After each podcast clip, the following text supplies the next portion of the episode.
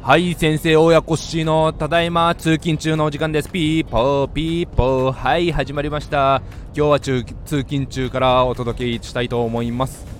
はい今朝ですね出勤直前にメガ大家のペンタ先生が、えー、健美家コラムを更新しましたとツイッターでつぶやいているのを拝見してですねこれは出勤前に読まなあかんと思ってですね読んだところであります。はい。その内容がガス屋さんの契約書には要注意だというコラムでありました。詳しくはぜひ目を通していただきたいなと思うんですけども私もですねつい先日、えー、ガス屋さんの更新契約の件で、えー、スタンド FM を収録したところではありますがその内容がまさか似たようなことがですねペンタ先生のブログブログというかコラムで、えー、読むことができるとはちょっと驚いております、ま本当にタイムリーな話であります。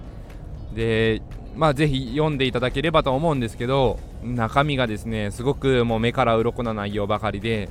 契約更新の際のあのー、貸与いただいているそのガスの給湯器だったりタンクだったり設備の費用ですねここには要注意だというのをしっかりと今後確認していきたいと思いますね。はい。でやっぱりガス屋さんも、えー、まあいろいろ他社他社ありますので本当に住人トイレといいますかやり方もガス会社さんのなんとか頑張っている工夫なのかもしれないですけども、えー、大家さんを陥れようとしているところもあるのかもしれなくてですね本当無知は罪自分で防衛自衛しないといけないなというところを感じた次第ですね。私自身今回のアパートですね1棟目を購入した際はもともとの、えーと、地主大家さんが、え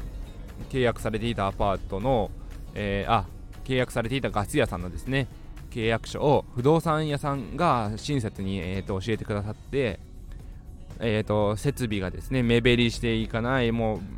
僕はあの最初のですね購入新品時のままそのままずっと続きますよというような契約書だったということで今回一応私が再契約しようと思ったらまあそのままだったらしいんですよね。いやまあ実際先日収録したように契約は更新せず他社さんに切り替えることにはなったんですけどもいやー気をつけないといけないですね。うーん。もちろん私たち大家もガス屋さんもウィンウィンの関係であるようにそして入居者さんもえー、お安いガスが利用できるようにプロパンガスだと高いからって言ってそういうですね悪の負のイメージがつかないようにというのは大事だと思うんですけどもいやーしっかりと契約書読み込まないといけないですね。はい宅建の勉強も少しずつ進めているところであるんですけどやっぱり契約書というのはあの、本当に隅まで読まないといけないなと思っています。いつもですねやっぱりあのー、今回不動産の管理会社さん契約する時もちょっと面倒かなとは思ったんですけどしっかりとくまなく目を凝らしてもう時間取らせてもらって読んでみました。その時ちょっと面白いことも書いてあってやっぱ小さな字でですね今回管理をさせていただくアパート物件に関しては売買の際に弊社に、えー、仲介を依頼することと特約事項に書いてあったりしてですね。ああ管理会社さん上手にやってるなというのを感じました。どこも最近やってらっしゃるのかもしれないですけど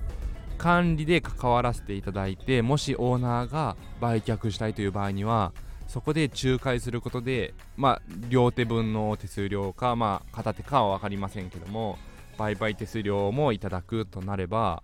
まあ、5000万とかでも、えー、両手取引になれば相当な金額の仲介手数料になるかと思いますしましてや大型物件でですね1億のアパートマンションの物件の、えー、取引とかになったらまたさらに大きな仲介手数料にもなるのでその特約1行ですね付け加えとくだけで将来の利益が確約されたと言っても過言ではない。